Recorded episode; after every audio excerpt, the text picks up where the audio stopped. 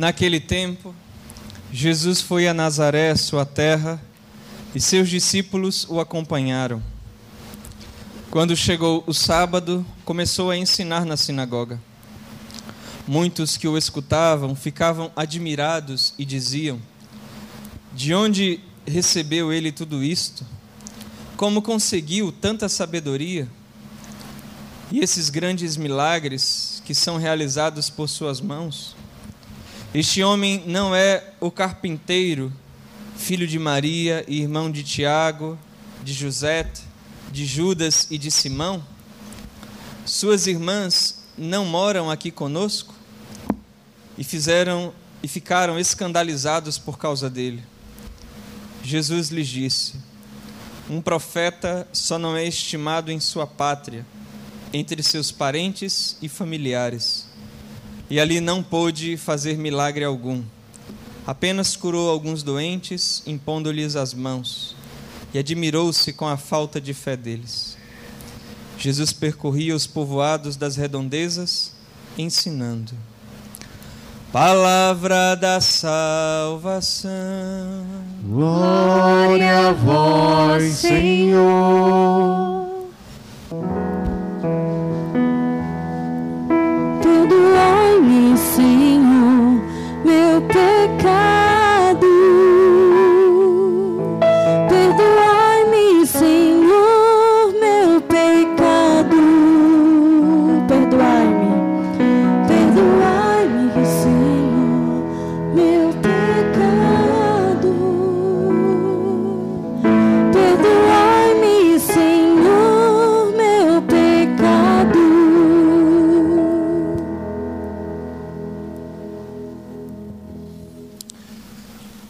Meus irmãos e minhas irmãs, nós estamos como tema do nosso cerco, o Senhor é minha luz. Salmo 27, o versículo 1. Isso é uma coisa maravilhosa e quem de nós não vai querer ser iluminado por Cristo, né? Será que tem alguém que não vai querer ser iluminado por Cristo? Tem, ué. Lá no, no início do Evangelho de São João, capítulo 1, fala que a luz, diz João Batista não era a luz, ele dava testemunho da luz. A luz veio ao mundo, veio para aqueles que eram seus, que foram feitos por ela, inclusive. Mas os seus não a quiseram, rejeitaram. Rejeitaram o Senhor. E no evangelho de hoje nós vemos algo também semelhante a isso aqui que está acontecendo. Jesus vai à sua terra, a Nazaré, e chegando lá o pessoal fica. Mas quem que é isso aí? E não o acolhe. Não o acolhem. Ficam admirados, não, filho do carpinteiro, essa sabedoria, esses milagres. E pela, pela frase que Jesus solta aqui, né, a gente vê que eles não acolheram. Um profeta só não é estimado em sua pátria entre seus parentes e familiares, que a gente conhece bastante. E rejeitando a Jesus, estão rejeitando aquele que o enviou. Jesus fala isso também em João. O rejeita seu povo o rejeita. Mas também tem o equivalente na primeira leitura. Nós vemos aqui Davi, que tem uma atitude também de rejeitar a Deus. Porque eh, se a gente pegar só o texto assim, ler, não fica muito claro, né? Porque Davi mandou fazer o recenseamento, né? O IBGE, mandou lá contar quantas pessoas tinha. E depois que fez, me parece até que no, no, no texto, aqui não, não, não coloca o texto inteiro, né? Mas acho que Joab fica assim: é isso mesmo que tu quer fazer, Davi? Não, é isso mesmo que eu quero fazer. E manda recensear, contar lá quanto tem, quantas pessoas tem lá no, no seu reino, conta e depois já mostra Davi dizendo assim: pequei contra o Senhor. Mas onde está o pecado de Davi e a rejeição? Aqui a gente tem que voltar um pouquinho. Vocês lembram? No tempo dos juízes de Samuel, que ungiu Davi. Mas ali o tempo do juiz Sansão, Gedeão, Samuel é o último dos juízes, que eles começam a pedir um rei. Nós queremos um rei, queremos ser uma monarquia, não mais uma teocracia, não mais Deus nos conduzindo. Queremos agora que tenha um intermediário. Queremos um rei. E Samuel fica bravo porque eles estão rejeitando a Deus. E Deus diz o quê? Samuel, não fique bravo. Porque eles não estão rejeitando você, estão rejeitando a mim. Deixa eles fazer o que querem. Só que Samuel os adverte: Olha, vocês estão querendo um rei, mas ele agora vai começar a cobrar impostos de vocês para manter o reino. Ele vai agora pegar os vossos filhos para o exército, para a luta, e vai falando um monte de inconveniências que vai acontecer. Mas o povo diz: Não, nós queremos ser um rei e nós queremos ser iguais aos povos vizinhos. Queremos ser igual, iguais a todo mundo aí. E Deus dá. E aí fica ainda uma coisa assim, uma espécie de teocracia e de, de monarquia. Saul fica reinando, mas tem Deus também que está ali. Tem um profeta que se encarrega sempre de quando o reino está saindo do, do, dos trilhos, aí o profeta vem, epa, né? Davi foi lá com Bersabeia, né? Aí chega o profeta aí, epa, você pegou a ovelhinha lá do, do homem, só tinha uma ovelha e você. Aí Davi, hoje, está tomando uma atitude semelhante a essa. Ele está fazendo o que os outros reinos fazem, e de alguma forma, tendo uma noção ali do seu reino, confiar no seu próprio manejo e não confiando em Deus. É isso que está acontecendo aqui. Ele está aos pouquinhos saindo dos trilhos, rejeitando a Deus. E nós sabemos o que, que acontece conosco quando nós rejeitamos a Deus e ficamos à mercê de nós mesmos. A gente se perde. Tá ali, eu vi que a, não sei se o Robinho está aqui, mas a Renata está ali. Eu vi que ela estava ali atrás.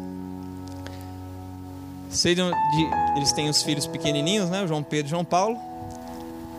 E um deles, eu não lembro quem foi, se foi o menor, se foi. Quem foi? foi eu vou contar a história, você diz aí, se foi o João Pedro, se foi o João Paulo. Mas que aconteceu uma coisa lá, que ele ficou bravo e disse que queria ir para um orfanato, não é isso, Renato? Foi o orfanato que ele falou? É, quero ir para um orfanato. Quer ficar órfão, né? Não tem pai e mãe. Ah, você quer ir? E aí o pai, tá bom, vamos te levar. Chegou a botar ele dentro do carro? Me confirma aí. Renata. Botou ele dentro do carro para sair? Botou ele dentro do carro.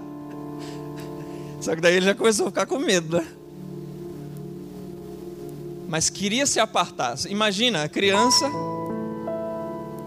João Pedro tem, sei lá, quatro anos? Seis anos. Para viver sozinho, não dá certo, né? Só que a gente faz isso, quer fazer isso com Deus. A gente quer ficar lançado aí à nossa própria sorte.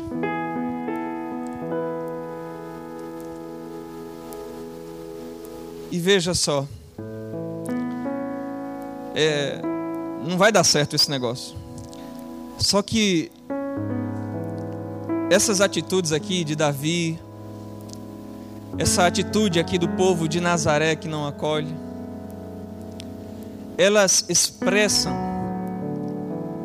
um pouco da realidade que o veneno do pecado inoculou em nós. Um querer emancipar-se de Deus. Um querer ser Deus de si mesmo sem Deus. Porque lá no, Gênesis diz, né? Sereis como deuses. Ali eles querem ser como deuses, né? Jesus até faz um trocadilho com isso aí. Quando a gente vê isso na Semana Santa, né? ali quando está perto da Semana ou na Semana Santa, que eles dizem assim: você você está blasfemando, você está dizendo que você é filho de Deus. Aí Jesus diz assim: mas não, a palavra não está dizendo, sereis como deuses? Por que vocês estão me criticando? Só que Jesus está falando no sentido certo. Satanás que está tentando fala no sentido errado. Sempre assim, né? ele, ele troca as coisas. Jesus está dizendo: sereis como Deus, porque nós vamos participar da vida de Deus, da vida de Cristo, o Natal, o batismo, e nós vamos também em Cristo participar da natureza divina. Não como um, algo que nasce, brota de nós mesmos, mas como participação na vida de Deus por graça e dom de, da misericórdia de Deus. Ele nos pega e enxerta nele. Não é que a gente já nasce dali, já nasce assim. A gente nasce da natureza humana. Então, é, sereis como Deus assim. Só que dentro de nós, por causa do pecado, nós queremos ser como deuses sem Deus. Chega para lá, eu vou ser Deus sozinho aqui. Então, a rebeldia do povo lá querendo a monarquia, não, Deus não. Nazaré aqui não quer porque esse Deus aqui que aparece é muito, sei lá, muito fraco, né? Aqui, esse Jesus. Ele não é assim, sai arrebentando tudo, poderoso. Sim. E o povo, por causa do pecado, o povo, e para dizer nós, nós nos rebelamos e vamos nos rebelando aos poucos e podemos chegar a situações gravíssimas. Que você quer ver? O exemplo aqui o que ontem nós estávamos vendo na leitura. Ontem, esses dias. Estou falando de Davi, mas vamos falar do filho dele, Absalão. Vocês viram, ontem a leitura é a morte de Absalão, né? Joabe crava uns dardos nele e o mata. O que, que aconteceu com Absalão? Cresceu, Absalão ficou bonitão, né? Diz que o cabelo dele enorme assim, ó, pesava 3 quilos. Conta lá na palavra. Você olha lá, fala. Belíssimo, e não sei o que, e começa a ganhar as graças de todo mundo. Só que Absalão se rebela contra o seu pai, contra Davi. Vai lá, junta um pessoal lá, uns bandidos, uns negócios lá, um pessoal sem fazer nada, e trama para tomar o, seu, o reino do seu pai. Gente, olha o que a rebeldia faz conosco. Só que eu fiquei pensando assim, ó. Pensa aí. Normalmente, quando a gente é criado e cuidado pelos nossos pais, assim, a gente vai tendo o pai assim como, como um herói, né? Como aquele exemplo que a gente quer, quer ter, né? Especialmente o homem tem isso, né? Ele vai se identificando ali com seu pai, quer ser e tal, tal, tal. Quando ele cresce um pouquinho, daqui a pouco ele acha uma pessoa fora de casa para ele se identificar também. E você imagina Absalão, pequeno, ouvindo as histórias de Davi. Porque Davi foi um grande vencedor. Escutando talvez o povo dizer: Olha, seu pai, quando ainda estava servindo para Saul e começou a ganhar lá as batalhas, o povo cantava: Saul matou mil, Davi matou dez mil. Saul matou mil, Davi matou dez mil. E Absalão cresceu no, no maior reino que Israel teve. Como não devia admirar seu pai? Todos admiravam seu pai. Deus mostrava a benevolência que ele tinha para Davi. Eu vejo o coração, escolho ele. Certamente Absalão cresceu e, como criança, devia admirar seu pai. Só que permitiu que o veneno da inveja, do orgulho, da soberba entrasse no seu coração. E é interessante, se você for ler a história deles ali, você vai vendo que não foi assim. Não é assim, um capítulo apareceu Absalão capítulo 21, sei lá. No capítulo 22 ele já estava. Não, vai, vai, vai contando como é que a coisa vai acontecendo.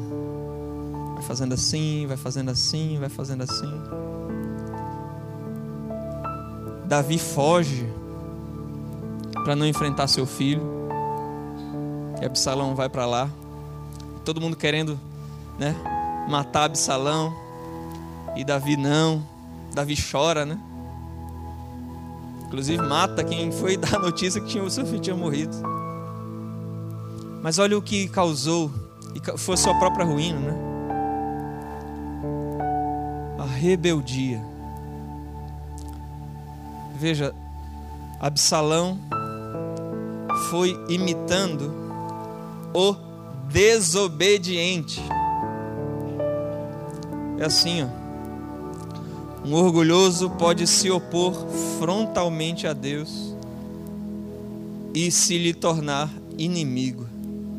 Isso seria imitar o desobediente, o príncipe deste mundo. Ele é o insubmisso, ele é o desobediente, ele é, é quem quer, assim, numa insanidade, afrontar a Deus. Mas não afrontar a Deus é, um, é uma ofensa ao piolho dizer que ele é do tamanho de um piolho diante de Deus. É nada diante de Deus, mas quer se colocar contra Deus. E eu estou falando tudo isso porque isso, meus irmãos e irmãs, sabe o que, ó? Eu que estou aqui pregando, eu posso deixar isso entrar no meu coração. E daqui a pouco eu estar vivendo totalmente contrário ao que eu estou anunciando a vocês aqui agora. Se a minha luz for trevas, se eu for atrás das trevas, se eu deixar que ela entre e não a retire e não busque ajuda e tira, Senhor, isso de mim. Isso vai crescendo. Você deve conhecer pessoas que talvez até te levaram para Deus, mas que depois foram se desencaminhando e tomara que elas retornem.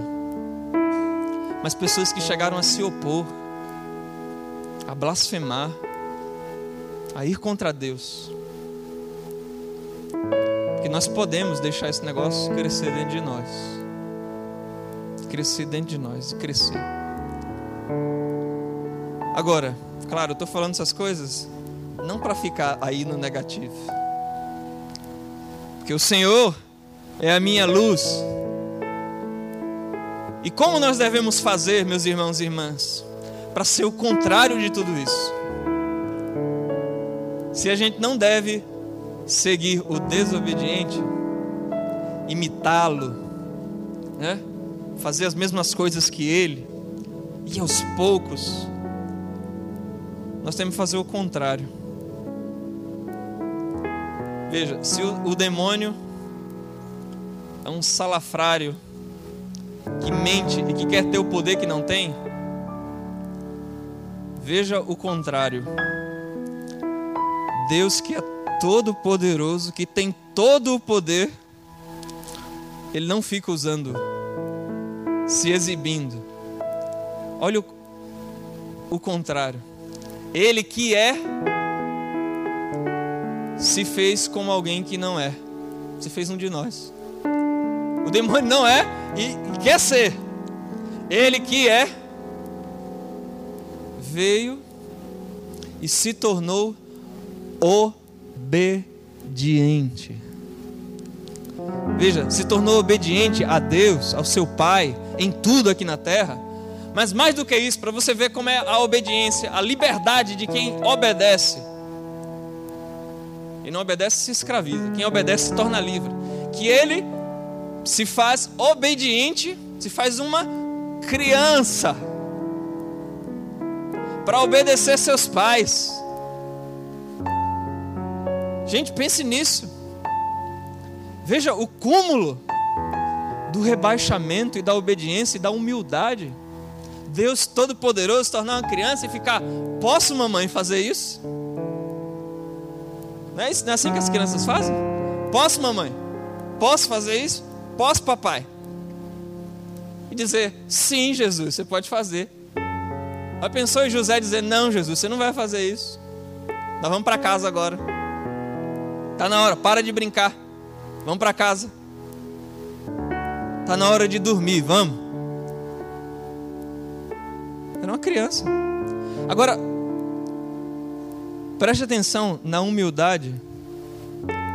Se tornou obediente a um ser humano. E é precisamente aqui que ele é nossa luz. Que ele mostra para nós qual é o nosso caminho. É o caminho da obediência a Deus. É o caminho da obediência à sua igreja. Gente, se você de alguma forma tem sente uma resistência, quando fala assim de igreja, uma rebelião, você sente uma coisa assim, a gente na canção nova fala assim, range. Range dentro de você. É igual dobradiça velha, sem óleo.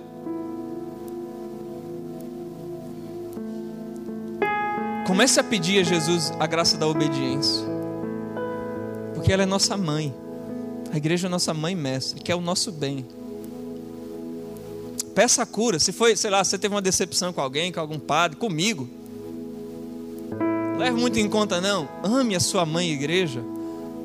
Escute-a. Obedeça. Vai dar certo se você obedecer ali, viu? Vai dar certo. Agora, se você sair, se você sair desses trilhos, lembrando de uma frase de Agostinho que eu li hoje, ele disse assim: ó, você até pode correr bem, se você está fora da ordem das coisas de Deus. Diz assim: você pode até correr bem, mas você corre fora do caminho. Não vai dar certo. Corres bem, mas você corre fora do caminho. Não, vamos correr dentro do caminho. Vamos obedecer. Jesus obedeceu São José, obedeceu a Virgem Maria. Vamos obedecer também a Virgem Maria. Vamos obedecer a igreja. Vamos obedecer os ensinamentos da igreja. Vamos obedecer a palavra de Deus. Vamos obedecer os mandamentos. Gente, isso é estar dentro do bote salva-vidas.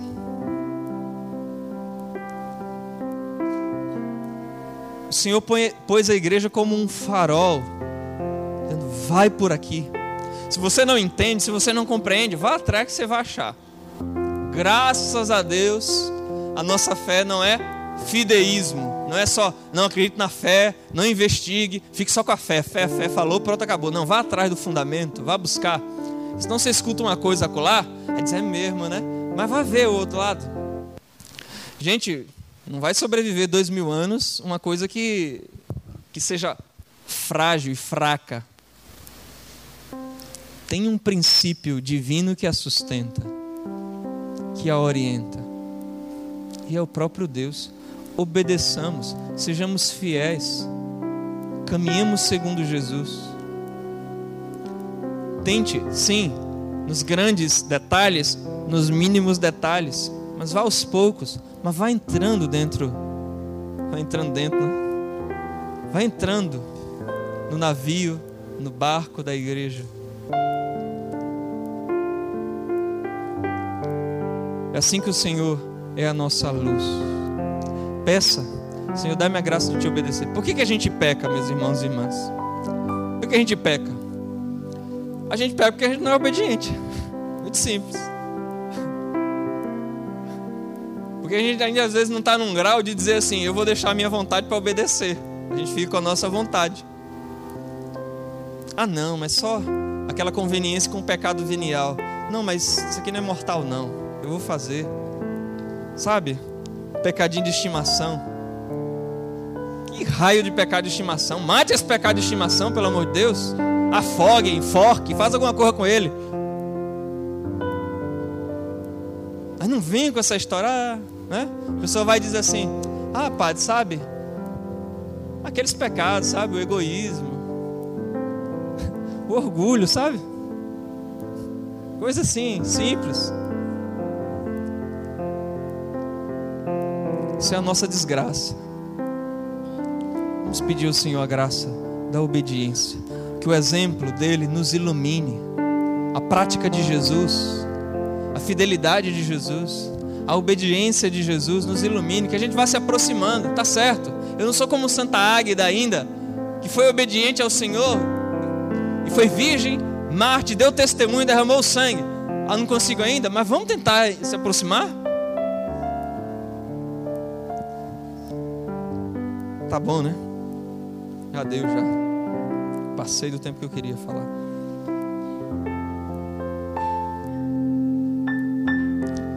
Nós vamos deixar para rezar, sim, com a volta do Santíssimo. Mas nós vamos agora para o rito eucarístico, que aqui a gente pode lembrar da carta aos Hebreus: Não quisestes vítimas nem sacrifícios, mas me destes um corpo. E eu disse: Eis que venho fazer a vossa vontade. Aí ele vem para cá, para o altar. A Santa Missa é a oferta de Jesus, é o sacrifício dele, que lá no Getsemane ele deixou a vontade, conformou a vontade humana à vontade divina. Afasta-te, faça de mim. Não, seja feita a tua vontade. A obediência. A obediência nos salvou. Vamos pedir a Jesus. Com a comunhão que nós vamos receber, Jesus, dá-me a graça de ser mais obediente à tua palavra, as inspirações do Espírito. Aquilo que eu vejo que Deus diz assim, vai por aqui, e eu resisto. O Senhor tem que falar cem vezes para eu poder acertar uma, ceder uma. Senhor, que pelo menos seja 50 vezes, diminua pela metade. Mas vamos pedir a graça a Jesus que nos fortaleça. Então, põe seu coração. Nós vamos cantar, canto ofertório. Cante ofertando-se com o Senhor. A nossa oração, o nosso sacrifício, a nossa oferta é também um desejo de sermos obedientes a Deus.